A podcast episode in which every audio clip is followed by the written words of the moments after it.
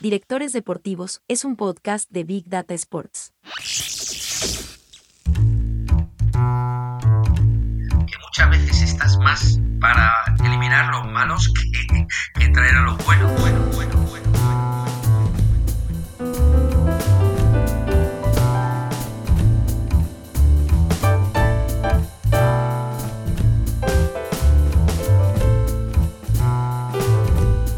Directores Deportivos termina con dos bonus tracks, dos episodios que significan el final del ciclo. Soy Nicolás Rodnitsky y aquí voy a conversar con ellos, los directores deportivos, sobre los proyectos que lideran en sus clubes y cómo entienden una función imprescindible en el fútbol de hoy. El último entrevistado de esta season final de directores deportivos es Francis Cagigao. Fran fue durante casi dos décadas el jefe de reclutamiento del Arsenal de Inglaterra Ejerció como director deportivo de la selección de Chile y actualmente es el director deportivo del Galatasaray de Turquía. Esta entrevista fue grabada pocos días antes de su confirmación en el Galatasaray. Bueno, Fran, primero muchas gracias por aceptar la invitación de, de, directores deportivos. Bienvenido. Muchas gracias, Nico. Y quiero empezar por un concepto que te escuché en alguna charla, voy a empezar por un lugar diferente a como suelo comenzar estas conversaciones, y es que te escuché decir en algún momento que el futuro de la dirección deportiva sería tener secretarías técnicas flexibles. Quiero ir directamente a ese concepto y eso creo que nos va a abrir un mundo. Quiero saber a qué te referís con ese concepto y cómo te imaginas a futuro esa Secretaría Técnica Flexible. Bueno, yo creo que la verdad es que eh, ya, ya estamos inmersos hoy en día eh, porque no me acuerdo bien cuándo lo dije, pero mm, posiblemente fuera ya hace varios años que lo dijera por primera vez, ¿no? Eh, y si no me acuerdo mal, quizás lo dije por primera vez alrededor de hace tres años o cuatro años. Eh, lo que me refiero más que flexible, mm, si bien también flexible es una buena forma de describirlo, a, un, a, un, sistema híbrido, ¿no? Eh, donde hoy en día sabemos que nos aporta mucho la tecnología, eh, pero tenemos que darle eh, a la tecnología el hueco que le corresponde y no más que el hueco que le corresponde. yo creo que lo que debemos de buscar siempre es una combinación del ojo entrenado y el ojo entrenado con un track record, es decir, lo que quiero decir en, en inglés es con un historial, eh, que, es, que es, no es ni más ni menos que la experiencia, eh, y esto junto con la recopilación de data, y esto a la vez junto con el input que te puede dar el cuerpo técnico, sea el cuerpo técnico de un primer equipo o sea el cuerpo técnico eh, o jefes de academia, en lo que se refiere a la progresión de jóvenes o emergentes talentos, eh, para buscar la mejor forma posible y con la mayor velocidad posible lo que más le interesa a un club, ¿no? Eh, lógicamente después podemos entrar en las métricas o los parámetros que cada club necesita buscar, porque lógicamente no es lo mismo jugar en un club que jugar en otro cada club tiene su ideología, cada club tiene su cultura y, lógicamente cuando hablamos de flexibilidad o un sistema híbrido dentro de una, un departamento de reclutamiento, sobre todo de un club, eh, eh, eso es a lo que me refiero, ¿no? Que, haya varios vertientes o, varios lados a la moneda y, que no solo tengamos una forma rígida eh, de trabajar. En tu caso, y antes de entrar al, universo de datos y todo eso que siempre que, es fascinante en tu caso, condujiste durante varios años el departamento de reclutamiento del Arsenal de Inglaterra. ¿Cómo cambió la detección de talento cuando comenzaste hasta el final de tu etapa en el club? Y ahí vos en esa época hablabas del, entrenador, del manager, que en tu caso era muy claro el rol del manager, era un, es, es modelo, el modelo Wenger y después ya pasaron más a una figura de director de fútbol. ¿Cómo fue esa transición? ¿Y cómo fue que vos empezaste? ¿Y cómo fue el final de tu gestión en, el Arsenal? ¿Cómo fueron esos cambios que se fueron dando al interior de la institución? Claro, eh, claro, es un camino muy largo, ¿no? Porque si hablas exclusivamente del tiempo que estuve en el Arsenal, yo también pasé por muchas facetas, ¿no? En el club, eh, empezando como un, ojeador para España y Portugal, a un analista de, equipos rivales de Champions League, eh, después a un jefe de reclutamiento, a un secretario técnico, a un interino durante el tiempo que se va a Arsen y que llega un director deportivo. Eh, entonces, eh, estuve en muchas facetas. Ahora, si nos referimos exclusivamente al reclutamiento, eh, empezando por identificación de futbolistas, lógicamente te puedes imaginar que desde 1997 hasta que yo me marcho en 2021 o prácticamente eh, el cambio es, sustancial. Eh, si bien hay, hay, cosas que a mí me gustan, eh, me gusta siempre recalcar que quedan iguales. Es, es, decir, hay cosas que han cambiado por la velocidad a lo que avanza la tecnología, es lógico, ¿no? La tecnología avanza a un ritmo imparable. no sabemos si esto es bueno o malo, eh, me refiero no a la tecnología, sino a la velocidad de la tecnología, eh, porque a veces avanza tan rápido que no hemos sido capaces de asimilar eh, muchos de los cambios.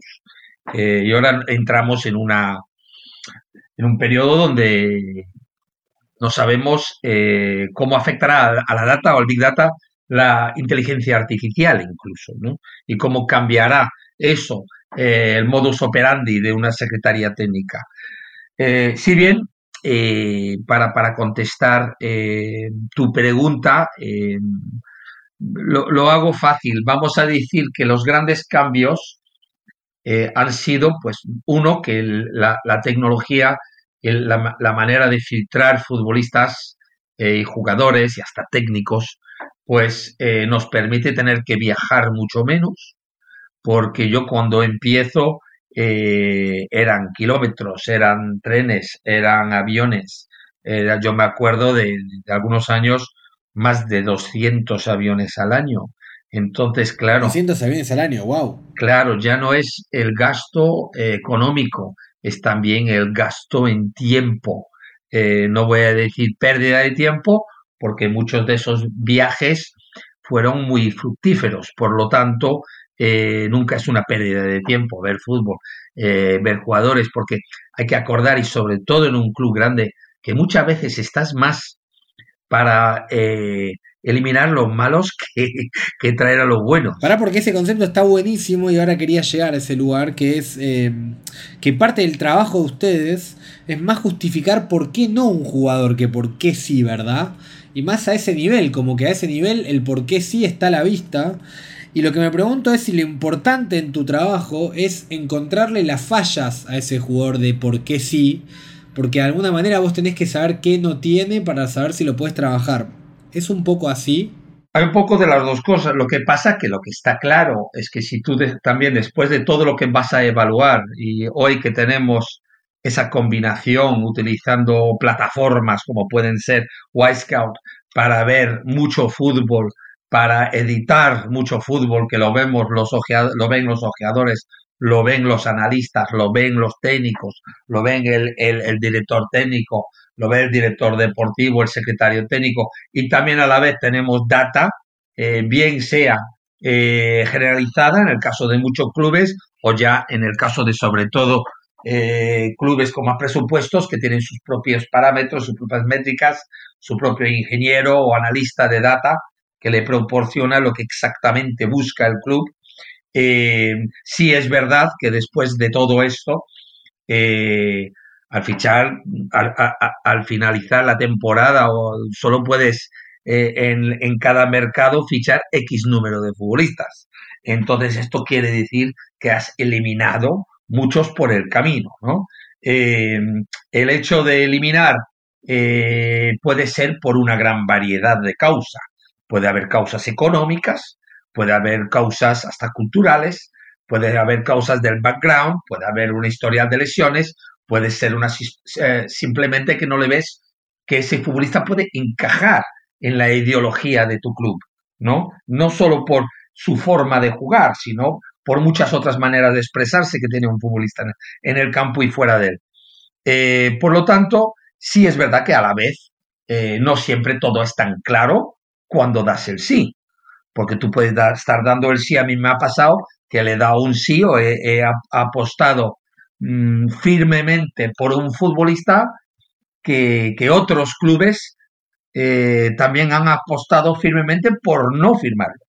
Eh, por lo tanto, eh, ¿por qué un club grande no y otro club grande sí? Yo creo que aquí hay tantos variables en el en fútbol que es difícil a veces explicar el sí y por eso yo también te quería ir a que hay cosas que no han cambiado.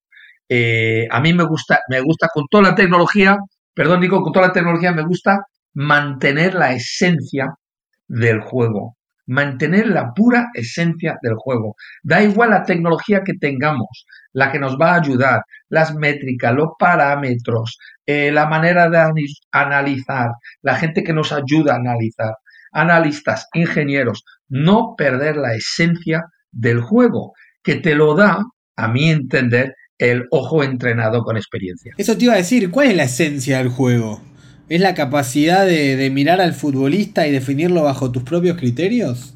Para mí es, eh, lo podría resumir también en, si ves cinco o seis partidos seguidos de un futbolista que puede no haber tenido un, juego brillante, puede no haber tenido, puede que sus números no fueran los mejores, ¿eh? pero tú ves algo subjetivo, subjetivo, lógicamente, eh, en el performance de ese futbolista que te da a entender ¿eh? que en algún momento ese performance, ese nivel de performance va a subir, va a cambiar, va a mejorar.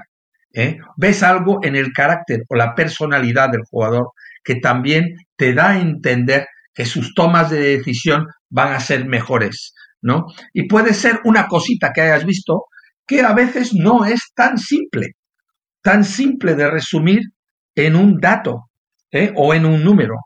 Eh, eso me ha pasado. Hay otras veces que el dato y el, los números están muy de acorde con el ojo eh, entrenado. Vamos a decir que gran parte de las veces la van a estar, por no decir un 80 o 90%, a mi entender, la van a estar. Pero ese 10, ese 15%, luego lo tienes que, que añadir de otro lado. Y eso, ese otro lado, es la esencia, ¿no? Y yo creo que eso es eh, la inteligencia, el entendimiento, lo que se llama el knowledge del juego, del juego, de cómo progresan futbolistas, sobre todo en el caso de jóvenes jugadores, cómo progresan y por qué progresan. Y qué es lo que los, los valores que tú tienes que buscar en un joven jugador para darte a entender que ese futbolista va a ser algo muy distinto a lo que estás viendo en estos momentos. Y esa palabra se resume con, bueno, la palabra que lo resume en este caso es proyección. Proyectar el futuro de un futbolista. Eso cuando vos estuviste era, era una tónica, ¿no? Apostar por el talento en jugadores en etapa de desarrollo que iban a tener su última maduración, su última etapa de maduración dentro del Arsenal. Y ahí de a poco pasaban al primer equipo.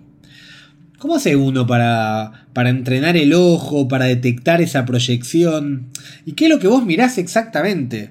¿Dónde te detenés? ¿En qué te enfocás más? ¿En eso que ves en el campo? ¿Te enfocás en la personalidad del chico? ¿En el entorno para decir, bueno, con esta familia tiene más posibilidades de crecer?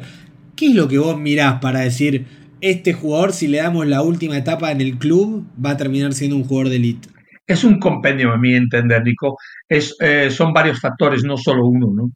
Eh, a mí personalmente me gusta tener toda la eh, información posible y me gusta conocer lo antes posible a ese futbolista. Y si puede ser, con conocer también a sus padres, conocer su entorno. Para mí es muy importante saber la capacidad de aprendizaje que tiene un jugador joven, ¿no? Un posible futuro top talento. ¿Qué, ¿Cuál es su capacidad de aprendizaje? Eh, antes hablamos de que el data o la tecnología nos proporciona eh, números que nosotros después los tenemos que interpretar a nuestra manera, la manera de cada club, o la manera de ideología, o a alguno le gusta hablar de filosofía. Mi filosofía me, me suena a, dos griegos con, con batas blancas eh, sentados en una roca hace no sé cuántos años. Por lo tanto, me gusta utilizar ideología futbolística o, cultura deportiva. Eh, y a, veces, eh, bueno, es una cierta subjetividad, pero los números también pueden serlos, ¿no? Porque sobre todo porque primero son desarrollados y después eh, interpretados por hombres, por mucho machine learning que haya hoy en día. Entonces, el, yo siempre digo que cuando el riesgo es imposible de calcular, eh, ser valiente, o sea, ser tú mismo. Si el, si el riesgo es imposible de calcular, y hay veces que el riesgo es imposible de calcular, porque nosotros no somos psicólogos. Yo no soy un psicólogo. Yo no soy, no sé cómo un jugador se va a adaptar a un entorno nuevo. ¿eh? Lo único que me puedo basar es en mi experiencia. Bueno, podés tener a alguien en tu equipo de trabajo que tenga esa capacidad y habilidad de detectarlo en alguna conversación con el futbolista, ¿no? Sí, lo tenemos, pero eh, mi, experiencia también me dice que a la hora de, decirle a un psicólogo o, de trabajar con el psicólogo para que sepa, que sepa que tenemos que apostar un montón de dinero en un futbolista, eh, el psicólogo a veces eh, se convierte en menos psicólogo, a mi entender. Eh, esto es subjetivo, es subjetivo. Entonces, y hay una parte de nuestro trabajo que va a ser subjetivo. Y, por ahora no he encontrado nadie en el mundo que me pueda demostrar otra cosa. entonces, eh, a, mi entender, la capacidad del futbolista de, aprender es clave, ¿no? Es clave. Y sí hay cosas que a, un futbolista tú puedes... Yo me acuerdo mucho, mucho, me acuerdo continuamente de algo, de una conversación que tuve con Arsene Wenger en, el Arsenal hace más de 20 años, donde estaba, estábamos viendo un entrenamiento y estaba con Robin Van Persie eh, también había pasado la misma cosa con Cés Fábregas. Y, en este caso, yo le dije a Arsène, que estábamos juntos viendo el entrenamiento, ¿por qué no había parado en el, entrenamiento? ¿Por qué no había parado a corregir lo que entendíamos que era un fallo medianamente grave del jugador? Y él me dijo, eh, vamos a continuar analizando, vamos a continuar viendo el partido, el entrenamiento, partidillo que jugaban, y no voy a pararlo. Porque quiero ver si hay una situación similar en el juego y si el jugador comete el mismo error. ¿eh? Eso de que solo un burro tropieza dos veces en la misma piedra, ¿no? Eh, y lógicamente aprendí yo algo muy importante, ¿no? Que es el poder eh, de la paciencia y el poder del analizar, el poder de observar al top futbolista, porque ah, normalmente cuando comete un gran error, ese jugador joven, potencialmente top, lo subsana él mismo. La próxima vez no, no lo hace de la misma manera. Y dice, coño, mira, no lo tuve que parar el entrenamiento porque lo corrigió el futbolista. Él mismo, con su propio GPS, ¿eh? recondució ese error y no fue necesario mi input. Y entonces yo me acuerdo que a partir de ahí, eh, cuando yo escribía o anotaba eh, cosas de jugador, esperaba un poquito más. Esperaba un poquito más porque quería ver si en el propio partido el futbolista tenía esa capacidad de entender el juego, de rectificar su propio error y de progresar en su rendimiento, en su performance. Y, yo creo que eso sí que a la hora de observar eh, em, las tomas de decisiones y la capacidad de aprendizaje del jugador, ahí te puse un ejemplo, un ejemplo que podemos utilizar, ¿no? Eh, hay más, pero eh, yo creo que eso es una de las primeras cosas porque después llegas a ese momento donde muchos de los futbolistas, sobre todo los equipos top, estáis viendo futbolistas todos top, la mayoría son potencial top, ¿no? Futbolistas con cierta proyección. Y claro, ¿qué es lo que diferencia uno del otro? Sabemos que a veces son condiciones netamente físicas, ¿no? La velocidad, la capacidad para repetir esfuerzos de alta intensidad, la fuerza, la potencia, etcétera, etcétera, etcétera. ¿eh? Pero Después de eso, ¿eh? o de la calidad y la habilidad técnica, ¿no? El primer control, que es clave en un futbolista top, y mucho más la conducción, si tiene un regate no tiene, si tiene un skill para salir de situaciones complejas o con poco espacio. Eh, bien, todas estas cosas. Después tenemos que observar la mentalidad, ¿no? Tenemos que eh, observar, eh, por ejemplo, la personalidad. Comete dos errores, sigue pidiendo el balón a la tercera. Uno puede entender que está loco, pues no, es que tiene carácter, es que no tiene miedo a cometer un error, intentarlo otra vez y subsanar ese error. Entonces, todos estos pequeños factores, eh, si bien la data a la larga te lo va a dar, porque cuanto más data tengas, más posibilidad de poder analizar eso. Pero en este mundo donde a veces con los jugadores jóvenes los vemos jugar un partido y si tú ya no has sido proactivo a partir de su cuarto o quinto partido, ya te lo lleva a otro club. ¿eh? O ya otro club ya se te posicionó por delante. Eh, muchas veces no puedes esperar para tener esos grandes samples de, que te da la data, ¿no? Porque a lo mejor la data te tiene uno, dos, tres partidos, sobre todo si vemos jugadores muy jóvenes, como era en el caso de esos años en el Arsenal, que estábamos viendo chicos de 15, 16 años para introducirlos en el primer equipo con 17 o 18. Bueno, pará porque me estás dejando un montón de ideas. La primera es que entonces en el jugador top lo que lo define para vos es lo mental, que a la vez es lo que menos preparado estás como experto en fútbol para tomar la decisión concreta, ya sea como director deportivo o como jefe de scouting o como scout mismo. Digo, lo mental es lo que lo más complejo, lo más blando, es el skill que vos estás menos preparado para determinar. Vos estás, vos estás, vos estás entrenado para mirar fútbol, no para leer la mentalidad de una persona. Eh, sí, estoy de acuerdo con lo que acabas de decir. Lo que pasa que nosotros, cuando estás trabajando en élite o al máximo nivel de, de y mirando esos futbolistas tú tienes que intentar reducir, reducir el tiempo eh, o todos los valores que tú tienes que imprimirle al futbolista para llegar a ser un futbolista top en tu equipo. A ver si me explico. Yo conozco entrenadores que me dicen, Fran, yo si estamos gastando 7, 8, 9, 10 millones, 15 millones, 20 millones en un futbolista jovencito, yo no quiero que me digas, oye, ahora lo tienes que enseñar tú. Y yo les entiendo, les entiendo, porque si tú gastas ese dinero, a priori lo debes de estar gastando en una realidad no en una proyección o un proyecto, ¿no? Los entiendo, pero nos movemos hoy en día en unos números que no necesariamente yo esté de acuerdo con ellos, pero nos movemos en eso, en una fina, delgada línea entre lo que es potencial y proyección y lo que es realidad. Por lo tanto, debes de intentar recortar un poco ¿eh? todo lo que sea eh, necesario. En este caso, sabemos que cuando, como dije antes, si tú tienes dos futbolistas muy similares, muy similares en capacidades técnicas, tácticas, eh, físicas, tú sabes que la diferencia entre los dos va a ser el que mentalmente es superior. Y lo segundo que destacás es la capacidad de aprender cómo medís, o sea, cómo te das cuenta.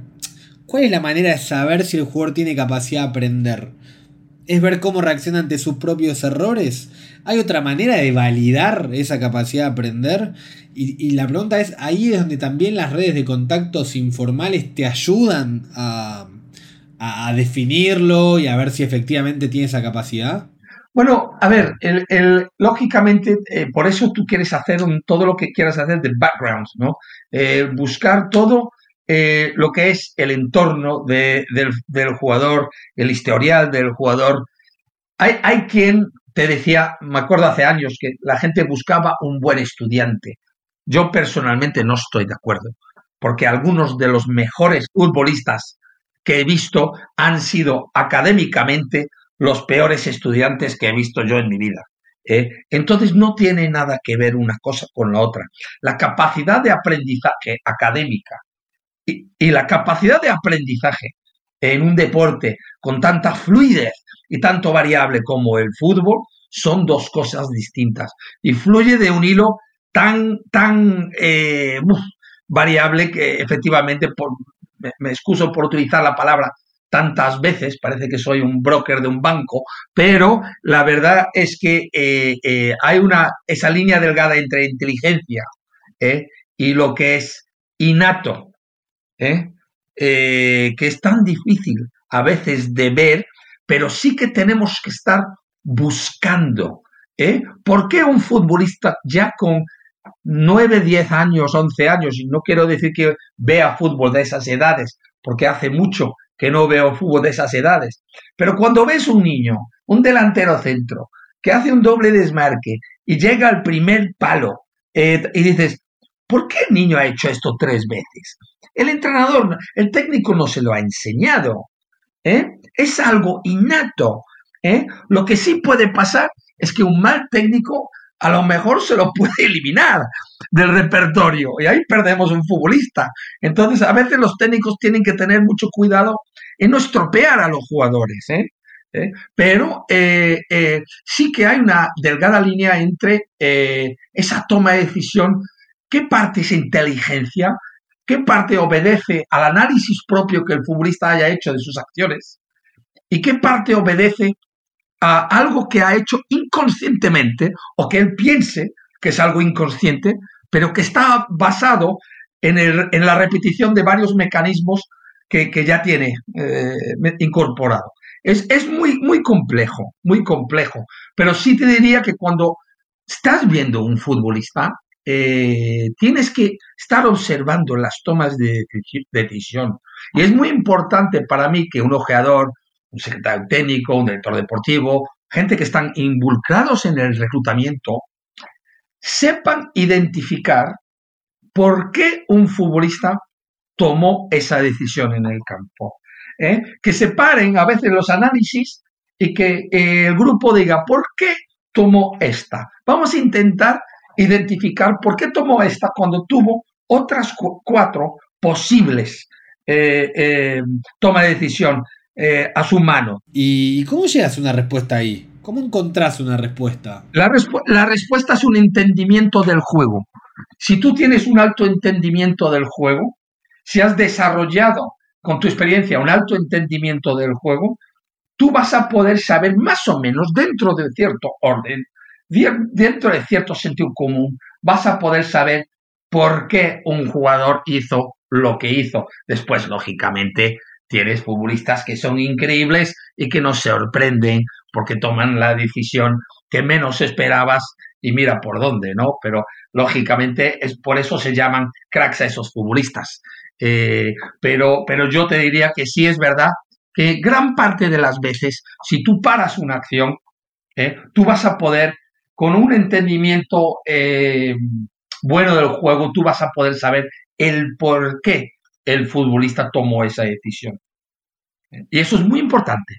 Decía, mm, voy a abrir distintos temas que tengo, que tengo pendientes para hablar con vos, pero una es la figura del manager, que como te decía antes, en tu caso era muy claro, vos trabajaste en esa etapa en el Arsenal con un manager que de vuelta era referencia a nivel mundial.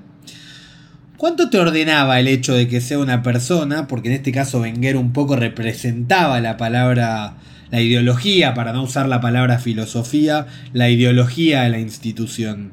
¿Cuánto facilitaba tu trabajo que es una persona cuya visión es tan clara y fácil de transmitir? Al momento de reclutar, digo, ¿qué tanto te ayudaba a saber que él tenía las cosas tan en claro y tan, tan concretas y directas?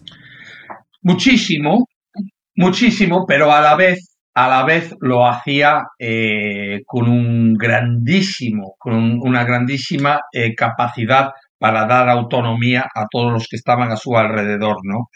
Tienes que entender que nosotros empezamos eh, un departamento de identificación, lo que se llama Scouting global, en el año 97.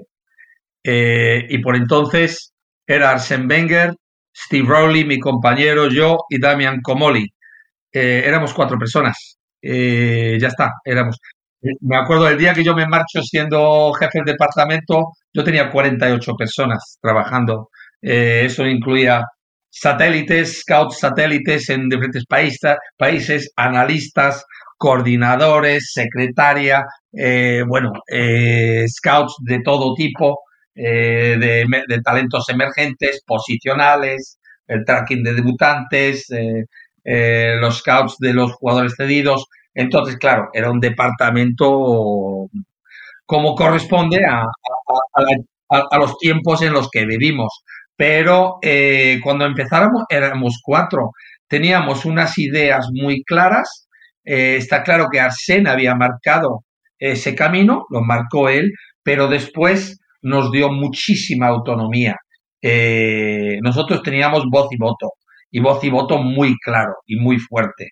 Eh, está claro que después la decisión final la tomaba él y también la tomaba la economía, ¿no?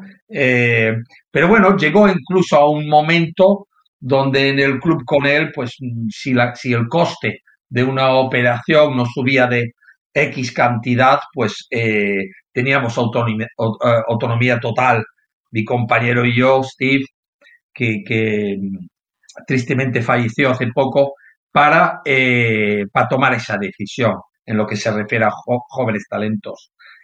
yo creo que sin, ese grado de autonomía por parte de Arsène no hubiéramos podido crecer. Pero nosotros sabíamos perfectamente lo que buscábamos, qué, prototipo de jugador buscábamos y qué jugador podía a priori encajar en la cultura y ideología futbolística del club. Pero por eso, ¿qué tan importante es que eso esté definido en una institución? Que haya un patrón claro de qué es lo que se busca y entender cuál es la cultura y qué tipo de jugador se adapta a esa cultura. Cuando, cuando vivimos en un fútbol en el cual las organizaciones centenarias, los clubes centenarios, ni siquiera tienen definido eso. Sí, yo, yo, yo creo que es eh, muy importante para mí que un club tenga primero su identidad, ¿no? ¿Eh? Y trabaje en base a, ciertos conceptos de autodeterminación en base a su identidad eh, y su cultura e ideología, ¿no? yo creo que eso es fundamental para un club de fútbol, pero también es verdad que, oye, aquí no hay gurús. Yo me acuerdo de estar hablando hace poco con alguien que, fue presidente de un club aquí en España, en segunda, y eh, me contaron que en, 11 años tuvo, no sé si 16 entrenadores y, 10 directores deportivos. Y, mantuvieron la categoría, mantuvieron la categoría siempre, con un presupuesto pequeño. Entonces, yo no necesariamente lo que le sirve a uno le sirve a otro. Ahora, eh, creo que en líneas generales, generales, tener eh, claro lo que uno es, quién soy, qué busco, de dónde provengo, qué es mi historia, dónde estoy y dónde quiero ir. Yo quiero, yo creo que esas cosas eh, que son conceptos de la identidad yo creo que son muy importantes, ¿no? Y, ya no solo en fútbol, pero bueno, eso es mi forma también de ver, ya no solo el fútbol, es mi forma de ver la vida. Entonces, yo soy de los que creo que no hay una hora ni un después sin un antes. Es que no lo hay, no lo hay, ¿no? Por lo tanto, para mí es muy importante eh, evaluar eso. Pero a veces es para darle continuidad y a veces no, porque a veces tú puedes evaluar el pasado y decir que lo que necesitas eh, ahora mismo es una revolución previo eh, a tener eh, una continuidad para después tener una evolución o una consolidación. entonces, pero de todas formas es importante a veces mirar para atrás. Me gusta el camino. Voy a tratar de hacerlo. Hay un diagnóstico, me imagino, primero, ¿no? Vamos a ponernos dentro de la piel del director deportivo. Haz un diagnóstico un poco desde afuera, un poco desde adentro. Eh, decide si es necesaria la continuidad o la revolución. Y eso lo tiene que llevar a, a evolución y después a consolidación. Sea cual sea el camino, porque si profundizás lo que venís haciendo, también es para evolucionar. ¿Cómo se hace ese diagnóstico primero? ¿Cómo tomás la decisión de cuál es el siguiente paso a seguir y cuál es el desafío más importante? ¿Y cómo convences a la institución de que la revolución a veces es necesaria? Claro, la, clave quizás esté en cómo convences, ¿no? Porque ahí ya entramos, eh, claro. Eh, ahora, eh, está claro que tú cuando creas una, una, ideología, aquí estamos hablando de crear una ideología, que, que quizás no sea necesario en muchos casos, porque muchos clubes ya tienen creado su propia ideología, ¿no? Pero cuando tú creas una cultura de fútbol nueva, eh, primero miras la institución, la historia, es eh, importante la parte, la ciudad, la geografía, la demografía, la, la, afición, la estructura social, la estructura eh, del patrimonio del club, lo financiero, los recursos humanos, el modelo financiero, la imagen y percepción de ese club nacional y exterior, la ambición que tiene la gente del club, los actuales, y de ahí puede haber la necesidad de cambiar o no, ¿no? Eh, dependiendo de esa ambición, dependiendo de esa visión y esa estrategia, que la estrategia lógicamente es eh, dónde estamos, a dónde queremos ir, y la tercera parte es qué tenemos que hacer para llegar a donde queremos ir. Y ahí viene el método, el planning, eh, y la ejecución de ese método y ese planning, que no es ni más ni menos que estrategia pero la estrategia está basada en primero el análisis o el due diligence y a partir de ahí eh, vienen los objetivos y de ahí viene la estrategia para alcanzar esos objetivos, ¿no? Eh, y eso entra dentro del corto plazo, del medio plazo y el largo plazo, está claro, de un club. A priori los, los objetivos los debe de marcar, los debe de marcar eh, el club.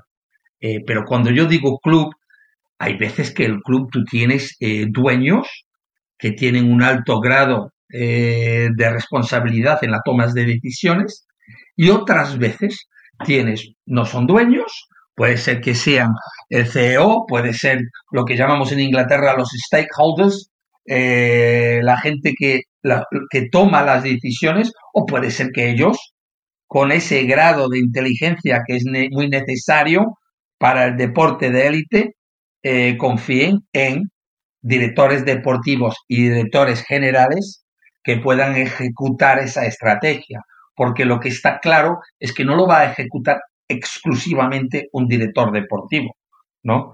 Porque eh, eh, vamos a decir que hoy en día todo club de fútbol es una empresa. Todo club de fútbol es una empresa. Por mucho que nosotros queremos pensar que no lo es, ¿eh? la, estrategia empresarial forma parte del fútbol y sin ir de la mano, sin esa fusión entre lo empresarial y lo deportivo, es muy difícil, por no decir imposible, llevar a cabo eh, un trabajo eficaz en una institución futbolística hoy en día. Bueno, lo, lo, que estás planteando requiere de dirigentes que tengan una visión empresarial y acá ya casi que, hablo por América Latina, que en muchos casos son asociaciones civiles sin fines de lucro, hay más una vocación por conducir y por, por dedicarle tiempo valioso incluso a la gestión de los clubes, que por generar una planificación, una proyección y una dirección clara. Está bien, pero incluso con esa vocación, Nico, al final tú tienes que tener eh, cierto dosis eh, de estrategia empresarial para llevar a cabo eh, esos objetivos, alcanzar esos objetivos hoy en día en el fútbol, ¿no? Porque el management eh, y la estructura del management eh, en el fútbol es muy, muy, muy importante. Lo que sí es verdad es que a mi entender la capacidad para delegar bien y la capacidad para ejecutar decisiones de manera rápida y con fluidez es muy, muy, muy importante. Y uno va de la mano con el otro, el delegar, ¿no? Eh, para que un director general pueda tomar una decisión eh, rápida y eficaz, han tenido que ser rápidos y eficaces su entorno, su ecosistema eh, institucional, que quiere decir que el director deportivo ha tenido que ser, tiene que tener muy organizado sus departamentos. Eh, la Secretaría Técnica tiene que ser muy organizada, muy eficaz, rápida eh, porque es un mundo de competidores. Estás compitiendo constantemente, todos los días. Son batallas diarias, que algunas ganas, otras pierdes, pero eh, la velocidad es más y más importante que las tomas de decisiones. Eh, en cuanto empiece un mercado futbolístico, eh, si tú te, ponderas una decisión durante 30 días, estás muerto. Tú tenías que haber ponderado esa decisión hace seis meses para tomar la decisión rápido el día que eh, entras en el mercado, o por lo menos para haber dado el primer paso, ¿no? O mucho antes incluso de, de la apertura del mercado. Quiero volver para atrás con algunas cosas de la etapa Arsenal y después ya pasamos a todo lo otro. Tengo algunas cosas puntuales que tengo anotadas, eh, Fran, que también te escuché decir y que quiero profundizar un poco en cada una. La primera es el uso de Wenger para la incorporación de los futbolistas. ¿Cómo vos desde el departamento de reclutamiento usabas la figura del entrenador o manager potente para convencer al jugador? ¿Y de qué manera lo usabas? ¿En qué momento la negociación elegías usar la carta Wenger y por qué? Bueno, cuando nosotros teníamos un talento emergente que, que a priori sabíamos que era un futbolista que le íbamos a dar, que iba a entrar dentro de nuestro concepto de fast track, es decir, un futbolista que nosotros eh, entendíamos que en un muy corto espacio de tiempo podría llegar al primer equipo, y que no lo estábamos fichando simplemente para ser un futbolista más de nuestro fútbol base, eh, con estos futbolistas era muy, muy, muy importante eh, la figura del manager, porque ¿quién mejor que vender la visión de esa ideología y todos esos conceptos que acabamos de hablar? ¿Quién mejor que vendérselo al jugador joven y a su entorno que el propio manager, ¿no? Que el propio manager le diga, no, mira, yo en X tiempo vas a estar conmigo, vas a ya empezar a entrenar conmigo. ¿eh? Entonces yo te estoy dando aquí, no te voy a prometer que vas a ser un futbolista titular del Arsenal todos los partidos, pero hay pocos que van a tener las oportunidades que tienes tú de serlo. ¿eh? Entonces es muy importante que el mensaje te lo esté dando el, máximo responsable deportivo de nuestro club. Porque ¿qué pasaba?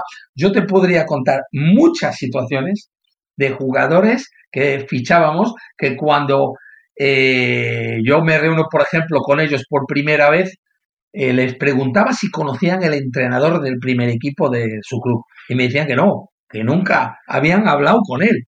Entonces, para mí esto era fantástico. Poder con el teléfono y decir, Arsen, el lunes de 9 a 9 y media tu oficina y deja este hueco para este futbolista, esta familia o esta gente que viene con ellos, este entorno. Y tú aquí vendes el producto. ¿eh? Entonces, claro, eso es de una enorme ayuda a la hora de reclutar. La parte de identificación ya está hecha. Ahora es reclutar.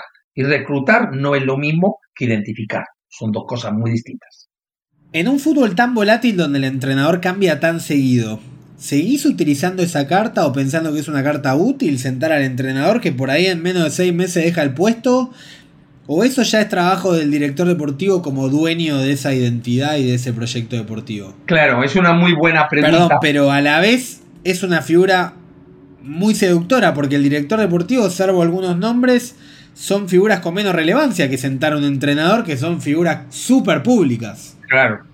Yo, yo creo que em, hoy en día, a ver, es mucho más difícil, ¿no? En el caso de Arsène estamos hablando eh, de alguien que estuvo 22 años y medio, 22 años y medio en el Arsenal. Sí. Eh, Alex eh, una 25 años. Claro, Alex Ferguson, Giroud, yo qué sé, hay muy pocos. Pero lo que sí es verdad que quizás no son tan longevos, pero lógicamente, si tú tienes un club, si tú tienes un Pep Guardiola, si tú tienes una figura eh, de tan alto standing futbolístico, lo tienes que intentar utilizar. Tienes que intentar, sobre todo en un mercado de competencia, donde a lo mejor tú estás peleando con otros 7, 8, 9 clubes para firmar ese futbolista. Lógicamente, eso va a ayudar muchísimo.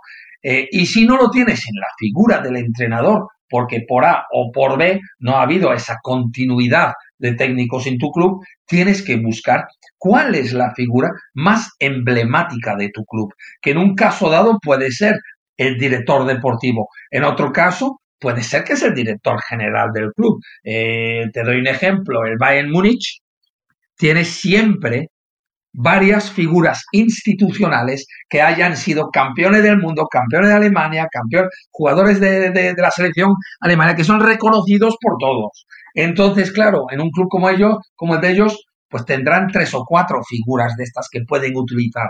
Lo que está claro es que tú tienes que buscar alguna figura emblemática. Eh, no, no, quizás, a ver, yo te pude haber dicho que en algún caso ha sido clave, pero no voy a utilizar la palabra clave, pero sí importante, ¿no? Es un pasito más, es algo que ayuda ¿eh? en esa concepción, en vender la ideología, en vender la estrategia, en darle a entender al jugador, sobre todo joven, su rol, su proyección, cuál es el mapa, cuál es el mapa de su carrera, o por lo menos el mapa de la carrera durante los años de contrato que va a tener con nuestro club. Esa era otra de las cosas que tenía marcadas. ¿Ustedes le vendían a cada jugador un plan de progresión? ¿Es así? Cada futbolista que llegaba al Arsenal, ustedes se sentaban con ellos y le planteabas qué esperaban de él en un año, dos, tres o lo que durase el contrato. ¿Y lo hacían con todos los jugadores? Con todos. El que llegaba de 15 años, el que llegaba con 28 o 29 para ser el central titular del primer equipo. ¿Con todos se tomaban el laburo de hacer eso? A ver, no, quizás eh, a mí, por supuesto, que no me iba a corresponder en ese momento sentarme con el del 27, 28, 29 años. Ya era algo que lo hacía directamente o Arsène o después Unai o después Miker, por contarte los tres entrenadores con los que trabajé en el Arsenal. Pero el, el eh, sí que con los futbolistas más jóvenes, los talentos emergentes, los futbolistas que eh, vamos a decir que para nosotros eh, eran futbolistas fast track, ¿eh? ¿eh? futbolistas que nosotros íbamos a darle ese salto ¿eh? y que no iban a jugar con, en la etapa de su, con los de su edad, iban ya a, ser, a, tener una, una, vía mucho más rápida al primer equipo. Con esos todos había un planning, ¿no?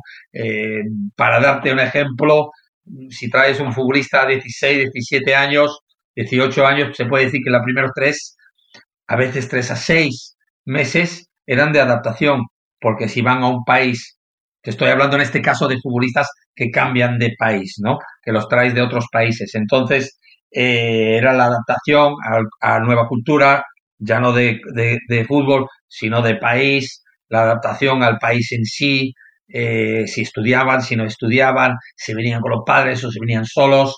Eh, entonces sabemos que hay un tiempo donde no puedes presionar al futbolista. Después, de ese tiempo, lógicamente al bueno hay que presionarlo. Hay que presionar al bueno, porque no vas a presionar al malo, tienes que presionar al bueno. El que pueda dar más es el que tienes que picar y presionar.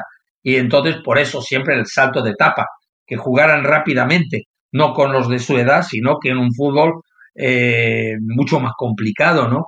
Nosotros siempre eh, decíamos en esos años que era traer un buen futbolista a nuestro club, era Mm, un, avión que pasa por la jungla eh, y en un momento dado abres la puerta, eh, le das a 10 jóvenes un paracaídas y los tiras a la jungla.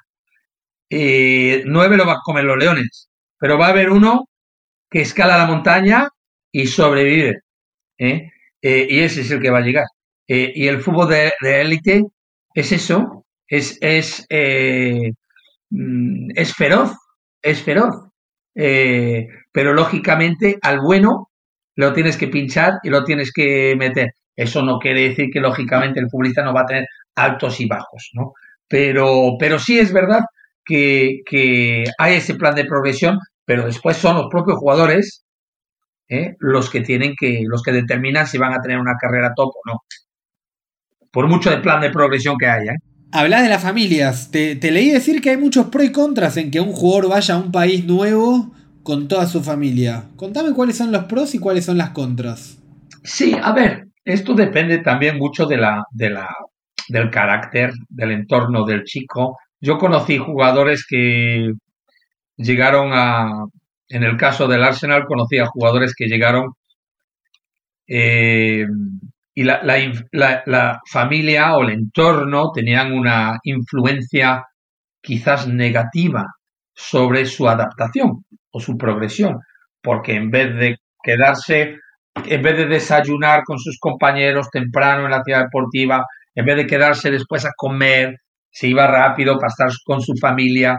Al estar con su familia no se adaptaba rápido a los horarios, a lo mejor eh, no prestaba tanta, atención a las clases para aprender eh, el lenguaje, para aprender el idioma nuevo.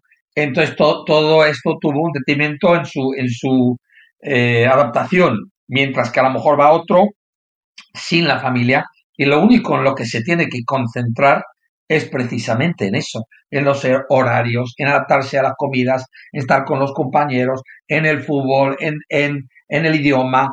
Y claro, va a tener altos y bajos y para ahí está el departamento de psicología y para ahí está también la buena voluntad del staff eh, para cuidar de los jugadores y cuando tengan que marcharse y darles unos días libres para que vayan a ver sus familias y después volver, ese tipo de cosas, pues eh, bien, pero eso muchas veces obedece a, la persona, a la persona. Y muchas veces, hasta que los tengas ahí, no lo sabes. Pero por eso te digo que hay veces que influye que jugadores, la posibilidad de que arranquen mejor en un club, a veces eh, no necesariamente lo hacen con la familia ahí. ¿eh? O sea, yo he visto muchos casos donde no. Bueno, y ahí, y ahí había una política de adaptación Hablabas un poco de los seis meses, pero había como una estrategia de que el jugador se acomode lo máximo y lo más rápido posible a la ciudad, al entorno, al idioma. ¿Y de qué manera lo hacían? O sea, ¿tenían gente siguiendo al futbolista? ¿Un departamento de, movilidad? ¿De player care? Sí, hoy, en día, yo creo que hoy en día lo tienen, lo tienen, por ejemplo, en la Premier lo tienen la mayoría de los clubes, ¿no? Se llama un Player Liaison o Player Welfare uh, Department, ¿no? Eh, departamento del bienestar del futbolista. ¿Y qué valor le das vos como director deportivo a ese departamento? Mucha, mucha, mucha. Eh, sobre todo hay jugadores que vienen, hay casos donde no, ¿no? Si un futbolista se mueve de Holanda a Bélgica, eh, no le va a cambiar en gran parte el aspecto cultural. Pero si un futbolista viene, viene de Lagos o de Sierra Leone a Londres, sí que le va a cambiar, ¿no? Eh, y en muchos casos, un futbolista que viene de, de, Andalucía a Londres no, es lo mismo a veces que uno que te viene del País Vasco a Londres. ¿eh? Eh, están más adaptados al clima, están más adaptados a costumbres norteñas que a costumbres del sur. Por lo tanto, es muy importante que tengas gente yo no diría que hagan todo para el jugador, estoy muy en contra de eso porque el futbolista eh, a veces eh, tiende, o por lo menos la percepción, ahora quizás algo menos, ¿eh? pero la, percepción siempre fue a que el futbolista vive en una burbuja. El, futbolista gana mucho dinero, el futbolista paga a otros para que le haga, para que le cambie la bombilla, por ejemplo, ¿no? yo creo que es muy importante que los clubes de fútbol con sus jugadores jóvenes ¿eh? tengan un departamento educativo importante, ¿no? ¿Eh? Que los enseñen a cocinar. ¿Por qué? Porque si van a vivir eh, solos, que no tengan que depender del restaurante siempre. que sepan cocinar una comida saludable en casa, que sepan hacer las cosas de casa, las básicas, que sepan ir a abrir una cuenta bancaria, que sepan cómo hablar con la prensa, ¿no? Entonces, hay una serie de condicionantes que van a ayudar al futbolista bueno a ser todavía mejor, ¿eh? y esos condicionantes son humanos, tienen que ver con el lifestyle, tienen que ver con la vida que ellos llevan. Es muy importante tener gente en el club que ayuden a educar, ¿eh? no que estén ahí solo para hacer las tareas que el futbolista pide, no que estén para ayudar, apoyar y educar. A ver, el, a ver, el enfoque tiene que cambiar si, si hablas de menores o si hablas de jugadores muy jovencitos. Es lógico que el nivel de educación necesaria, ¿eh? el poder impartir esa educación, es mucho más necesario cuanto más joven seas. ¿eh? Porque hay una serie de valores, ya no de tareas, solo de tareas, sino una serie de valores que tú tienes que aprender, es un constante aprendizaje. Ahora, ese apoyo, ¿eh? ese apoyo al futbolista, ese apoyo a la familia del futbolista cuando lo necesiten y sobre todo diría que en los primeros tres a nueve meses eh, de la llegada de ese jugador es fundamental que el futbolista y su familia se sienten arropados, que el futbolista y su familia se sienten eh, cómodos. es decir, estamos hablando de personas, estamos hablando de emociones, estamos hablando de familias. y esto todo es antes de hablar de jugadores, ¿no? Por lo tanto, lógico que cuanto mejor se siente un futbolista en un ambiente, en un entorno, a priori más posibilidades tengamos de que tenga un rendimiento eficaz, lógico. Vamos, de, vamos, Fran, de Europa a Sudamérica. Llegaste en 2021 como director deportivo de Chile, de la ANFP. Quiero preguntarte cómo fue tu adaptación de la realidad europea a la sudamericana. ¿Con qué te encontraste al momento de trabajar y con qué dificultades eh, te tuviste que enfrentar para desarrollar un proyecto? ¿Qué cosas positivas te dio el entorno y qué cosas negativas? Bueno, en mi caso, a ver, yo, yo fui una persona que conocía Sudamérica, eh, pero también lo, voy a describir como casi como un turista en el sentido de que tú conoces un sitio porque vas a vacaciones eh, muchas veces, pero otra cosa vivir allí, ¿no? Entonces, en este, en este contexto yo había viajado mucho a Sudamérica a ver mucho fútbol, tenía muchos contactos en todo Sudamérica eh, llevaba años, más de 20 años viajando a Sudamérica, pero claro, una cosa es eh, viajar, ver fútbol, otra cosa es vivir y convivir y tener que trabajar y adaptarte a las condiciones que hay. En mi caso también hay otra, hay algo fundamental, ¿no? Yo llego a Chile después, primero de un estallido social, ¿no? Después de ese estallido social, eh, el COVID, la pandemia. ¿eh? Por lo tanto, yo me acuerdo incluso el primer día que llego a Chile, pues, mm, bueno, primer día, los primeros 14 días estoy encerrado en un hotel, sin poder salir del país, durante 14 días. Entonces llegué a una federación que si bien habían tenido en 2015-2016 eh, dos años de éxito sin precedentes en lo que se refiere al fútbol sudamericano, a, la Copa América. Eh, si es verdad que llegué a una federación eh, que a mi entender parecía un desierto porque no había fútbol base, es decir, eh, llevaban ya un tiempo sin un, un sub-15, sin técnicos, sin partidos, sin selección, sin un sub-17, sin técnicos, sin, sin partidos, sin selección.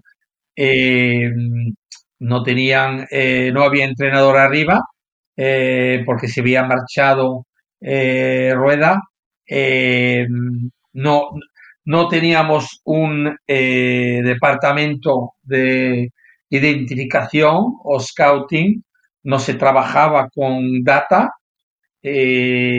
solo había dos juegos incluso de GPS, uno viejo que era que lo estaba utilizando el fútbol femenino eh, en mi caso también tuve que trabajar con ese fútbol femenino, eh, algo que nunca había hecho en mi vida, eh, que no tenía experiencia de trabajar con fútbol femenino.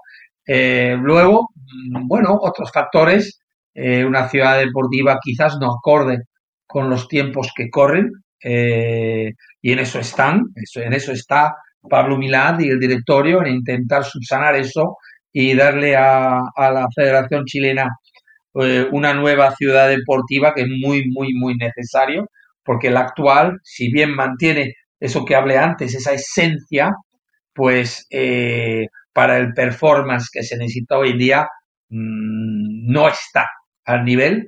Eh, te doy un ejemplo, pues no hay riego automático. Algo que podemos tener yo que en mi jardín, yo puedo tener riego automático en mi jardín, pero no lo, ten, no lo tenía la, no lo tiene la Federación chilena en su ciudad deportiva. Eh, entonces, todas estas cosas, más eh, no tener una, vamos a decir, si bien tiene profesionales muy buenos eh, trabajando como externos, no tiene su propio zona de performance o su, su propio cuerpo médico exclusivo, eh, y, una, y un departamento de, logística, eh, a mi entender, muy pequeño para lo que son las necesidades del fútbol nacional. Lo que estás escribiendo son un montón de necesidades, todas juntas al mismo tiempo y todas suenan urgentes. O sea, es urgente ampliar el departamento de logística para mejorar el, bienestar de los jugadores que viajan, para que lleguen de la mejor manera para, rendir lo más rápido posible. Y es muy importante tener, tener riego las canchas.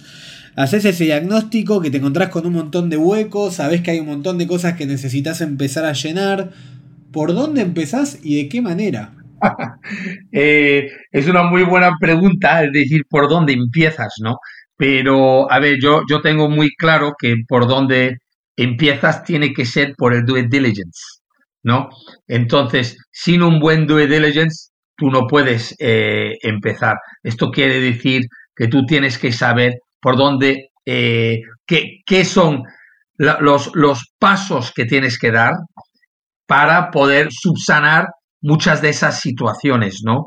Y no es fácil, no es fácil porque hay que tener en cuenta que hoy en día eh, el presupuesto muchas veces te va a marcar, te va a marcar muchas de estas tomas de decisiones, eh, porque lógicamente tú necesitas un presupuesto amplio en una federación para llegar, llevar a cabo muchas de estas tareas, ¿no?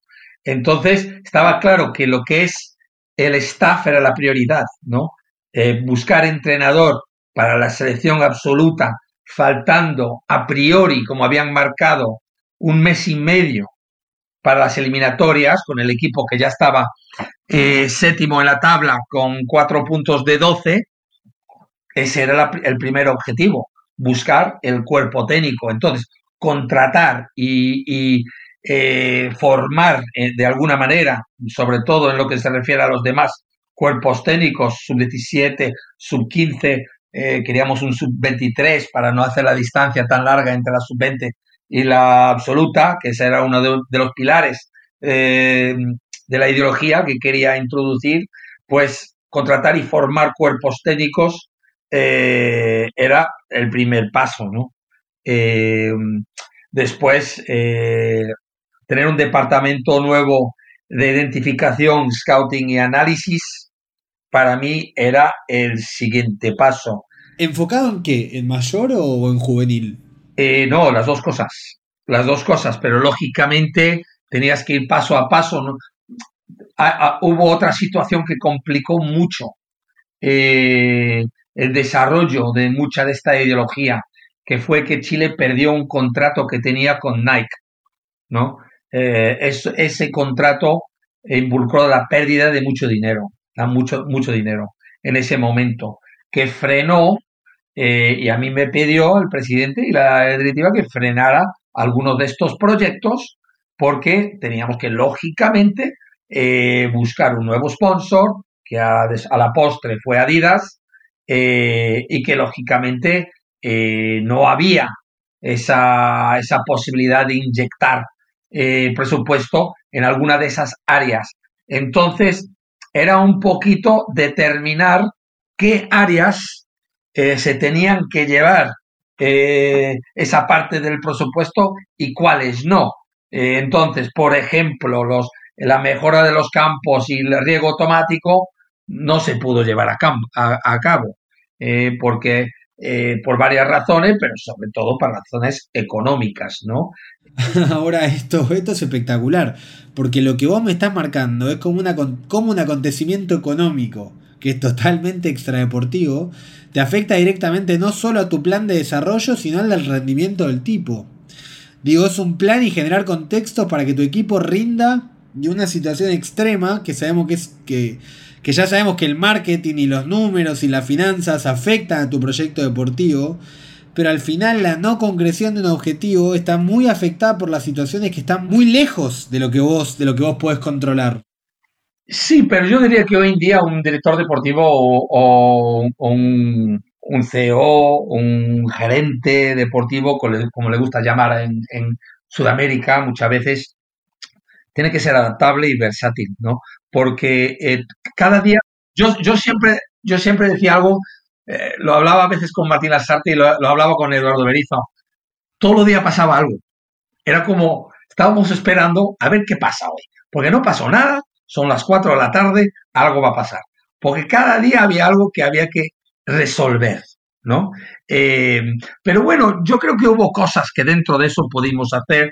Algo que había identificado es que el futbolista chileno llega muy tarde, llega muy tarde arriba. Que debutan tarde en los primeros equipos, en, sus clubes, y por lo tanto van a llegar también tarde a la selección. ¿no? Si nosotros vemos la selección de España, la de Alemania, la de Francia, pues es muy factible ver jugadores de 18, de 19 años en la selección. Tú ves la selección argentina, pues yo qué sé, ahora mismo te, han llevado un, te van a llevar un garnacho, un, pues mira, jugadores que surgen muy temprano. Entonces yo entendí, Medio Intelligence entendió que eh, teníamos que acortar eso. ¿Cómo se podía acortar? Incorporar la sub-20 a la área de fútbol profesional. Incorporar un sub-23 para que el paso, eh, hubiera un paso intermedio, eh, tal, pero que estos jugadores jovencitos tuvieran ya experiencias antes, estimular el salto de etapa, la regeneración progresiva de un equipo que por edad, de una selección absoluta, por, que por edad, pues lógicamente ya empezaba a, no estar quizás en su mejor momento físico. Por lo tanto, esta regeneración era necesario. Estimular ese salto de etapa, pues que el mejor futbolista de 15 no jugara a la sub-15, que jugara a la sub-17, porque ¿de qué le vale jugar a la sub-15? Que el mejor de 17 jugara a la sub-20 o como hicimos con Darío Osorio o con Lucas Asadi o con otros jugadores y que rápidamente puedan pasar a tener minutos hasta en la selección absoluta, darles más fútbol internacional. Y lo que sí, una cosa que salió importante es que en ese último año, 2022, eh, eh, las selecciones chilenas jugaron más partidos internacionales eh, que casi toda su historia, en lo que se refiere a torneos fuera del país.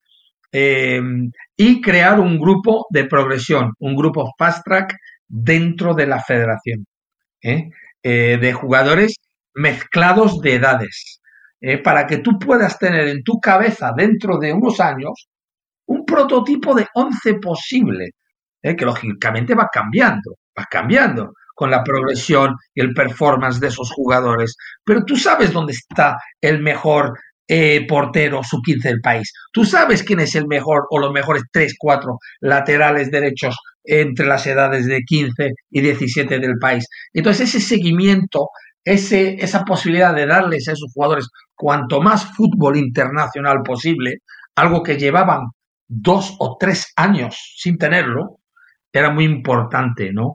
Eh, no se puede, no se puede de ninguna manera eh, comparar eh, la experiencia nacional que le sirve a un futbolista joven compitiendo en su país a nivel nacional contra sus compatriotas eh, y otros clubes a la experiencia que va a desarrollar en competiciones extranjeras. Esa experiencia internacional para el futbolista que va a ser top es inmejorable. Es inmejorable. Digo que no tiene nada que ver eh, el fútbol nacional con el internacional. Son dos cosas, son dos conceptos completamente distintos, ¿no? Eh, son dos situaciones de presión distintos, son dos situaciones de viaje, de cultura, de adquirimiento de ciertos hábitos distintos. Ahora, sí es verdad que en algunos países a lo mejor por una falencia de o por una eh, notable ausencia de infraestructura eh, o instalaciones o recursos en los clubes, unos tienen que pasar más tiempo con su selección y a lo mejor en otros países, los más desarrollados, pasan menos tiempo con su selección. Los ingleses o, o los argentinos o los españoles o los alemanes no necesitan pasar, tener 50 días de entrenamiento en sus selecciones. Pero a lo mejor hay selecciones que sí necesitan, porque no tienen ese desarrollo, ese nivel en sus clubes, ¿no? A mi entender, pasa algo así en la liga chilena, ¿no? Donde sí que hay algunos clubes que trabajan muy, muy bien a nivel de fútbol base y hay otros que no, por un falto de recursos, por un falto de medios, por un falto de infraestructura, por un falto de instalaciones, por un falto de dinero, vamos a decirlo, de inversión en fútbol base. Yo no creo que el, rol del director deportivo sea tan necesario eh, cuando hablamos de, de, la selección absoluta, ¿no? del senior, porque normalmente te vas a encontrar con entrenadores top y futbolistas top, ¿no? El entrenador top va a querer un gran, un gran eh, eh, porcentaje de autonomía en su rol, porque si no, no lo acepta. Simplemente no acepta el rol, el trabajo. Por lo tanto, si tú buscas el mejor que puedes traer para tu selección, el mejor normalmente quiere un grado de autonomía muy alto. pero también es verdad que yo creo que es muy importante, y esta palabra para mí es clave, que es eh, muy importante eh, tener una muy buena alineación, alineación entre todos los sectores ¿eh? y todas las etapas de selecciones en tu federación.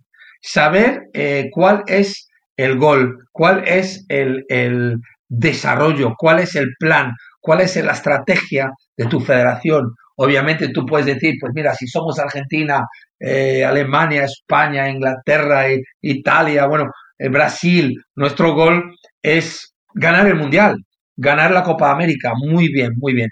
Eh, luego, por debajo, sabemos que nosotros tenemos que proporcionar de una manera continuada un desarrollo futbolístico a todos los niveles para que podamos cumplir con eso o incluso para que después de cumplir con eso, ¿eh?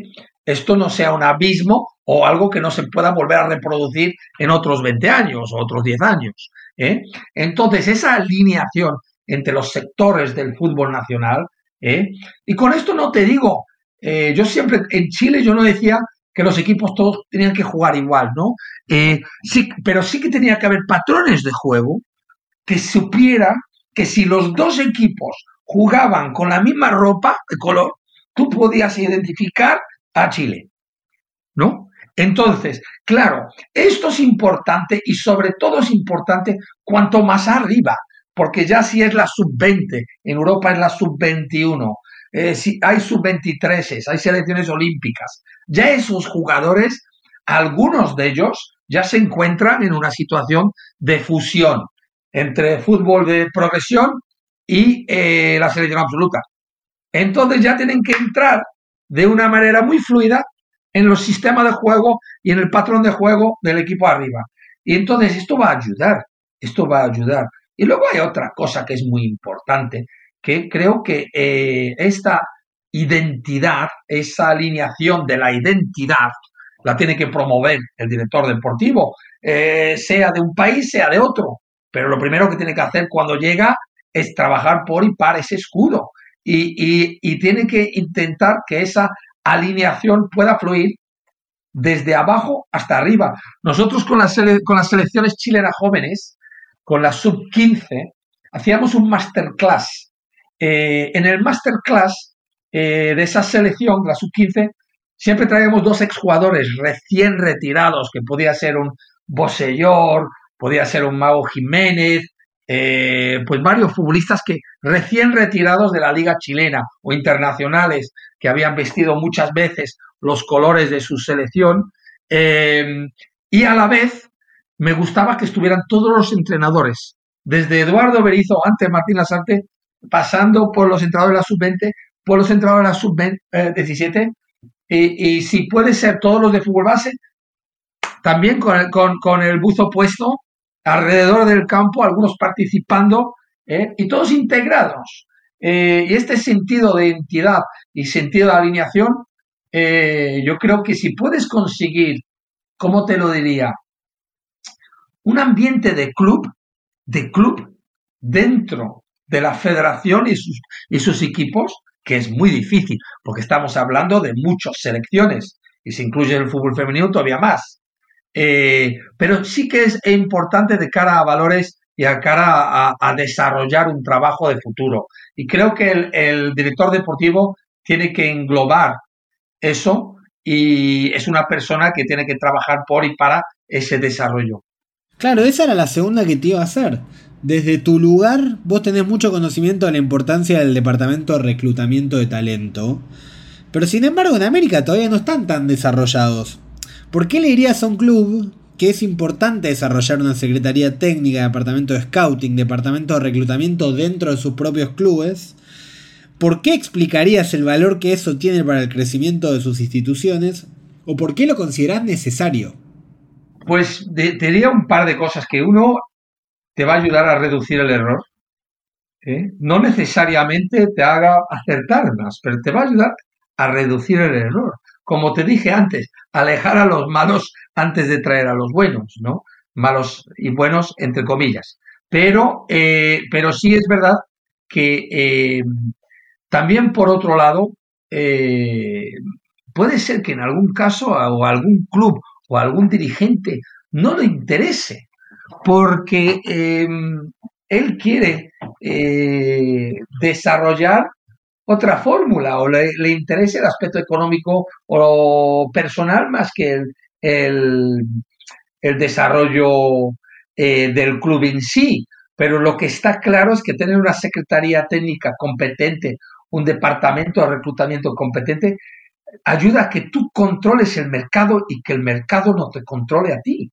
Eh, eh, yo no quiero que un representante de fútbol controle eh, mi destino. Yo sé que a lo mejor con determinados futbolistas es lógico que yo voy a tener que pasar por sus agentes, por sus representantes. Forman parte eh, del gremio, del mundo en el que vivimos. Ahora, yo cuando un representante me propone un futbolista, yo creo, quiero que dentro de mi departamento de reclutamiento nosotros ya sabemos todo lo que hay que saber sobre ese futbolista y que le podemos contestar rápidamente si nos interesa o no interesa. Y que además le, tengamos que decir, mira, si me hubiera interesado tu futbolista, ya te hubiera llamado yo, tranquilo, ¿entiendes? No, no es necesario que tú me llames a mí. ¿eh? Agradezco que me llames, pero si me hubiera interesado ya te lo hubiera, ya, ya te hubiera llamado yo a ti sobre tu futbolista. ¿Eh? Pero, pero sobre todo hoy en día el fútbol eh, tú tienes que tener eh, velocidad en la toma de decisión. Lógicamente tienes que acertar más veces que no, esto como todo en la vida, y tienes que reducir gasto. por lo tanto, tienes que tener una idea muy clara de la valoración de un futbolista. entonces, no creo yo, con todos mis respetos, que el dirigente vaya a tener eh, la posibilidad de desarrollar todos esos condicionantes eh, mejor que un departamento de reclutamiento o de identificación. Yo siempre digo que, eh, y, más y más digo que yo, cuando me preguntan qué quieres hacer o dónde quieres trabajar, yo siempre digo que, y cada año que pasa más, digo que quiero trabajar con buenas personas. Esto puede parecer algo tópico o algo eh, no importante para algunos, para mí muy importante. Trabajar por, antepongo trabajar con alguien que es una buena persona, a lo mejor incluso que alguien que es muy talentoso, más talentoso. Eh, es decir, eh, después, el, en términos prácticos, tiene que tener esa combinación híbrida que te hablaba antes, que es una combinación de ojeadores o scouts. Un buen ojo entrenado, con experiencia, con conocimiento, con conocimiento del juego, con conocimiento del gremio, eh, con conocimiento de cómo progresan jugadores. Tienes que tener esa combinación conjuntamente con, eh, si puede ser, eh, data específica para tu club.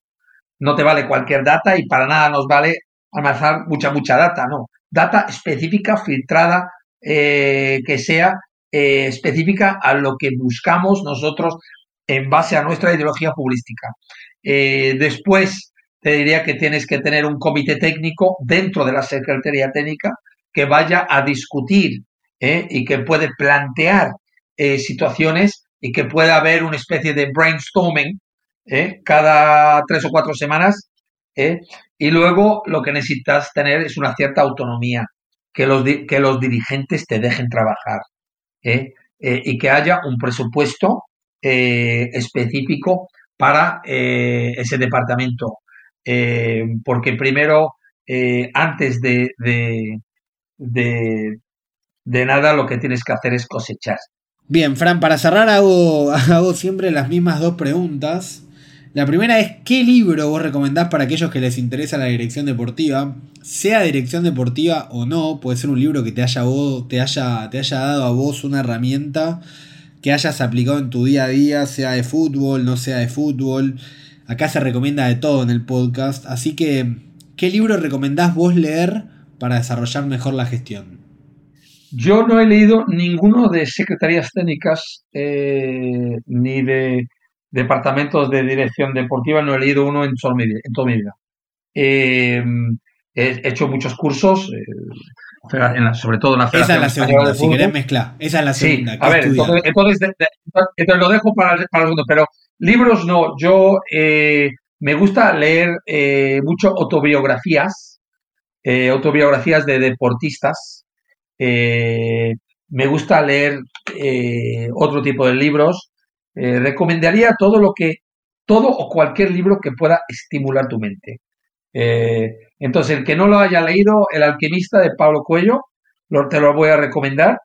Eh, y también te voy a recomendar una autobiografía que es la de Andrea Gassi, Open. Me parece, esos dos libros me parecen fabulosos, porque esto no, no, no, no se trata solo de, de tecnicismos se, se trata de tener una amplitud. Cuando tú eres un director deportivo o eres un secretario técnico o un jefe de reclutamiento, lo más importante es, desarrollar tu capacidad de comunicar y entender a la gente. Esa empatía, eh, esos people skills que, que, lo decimos en los anglos, eh, desarrollar esas habilidades blandas, eh, para mí son mucho más importantes incluso que los tecnicismos.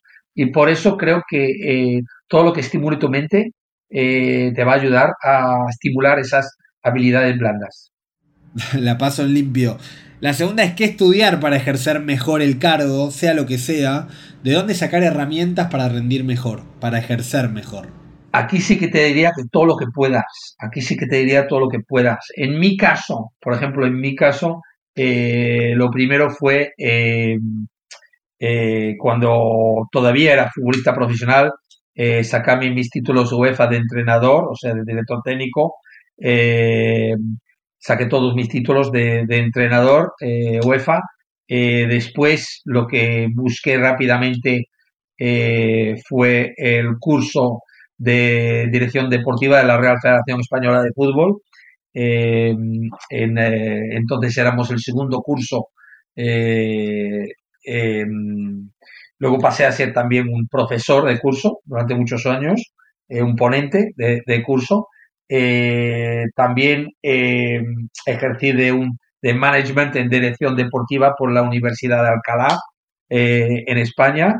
Em, los títulos de entrenador, por cierto, los hice con la FA inglesa, los de dirección deportiva con la Federación Española. Después también, pues, eh, he estado de ponente, por lo tanto, hay muchos cursos que si bien mm, yo no hice esos cursos, pero la Liga de Fútbol Profesional hoy día eh, tiene unos cursos maravillosos, maravillosos,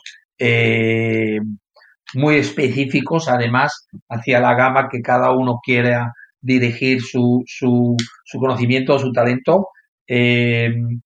Y luego, lo último, eh, no es ningún curso universitario, eh, no es ningún curso federativo, es ver mucho fútbol. Em, porque hay mucha gente que trabaja en esto, lo he visto en los últimos años, e incluso te diría que hay mucho futbolista hoy en día, mucho futbolista que no ve fútbol. ¿eh? Em, y me parece muy sorprendente porque yo pienso que hay que ser un estudiante del fútbol y que hay que estar viendo fútbol, porque ya va a haber gente que no están de acuerdo conmigo y está bien, porque esto al fin y al cabo es mi opinión, pero yo creo que hay que ser un estudiante del fútbol, del juego, y ver fútbol, porque esto para mí es absolutamente clave. Fran, ha sido maravilloso. Te, agradezco muchísimo el tiempo y la generosidad.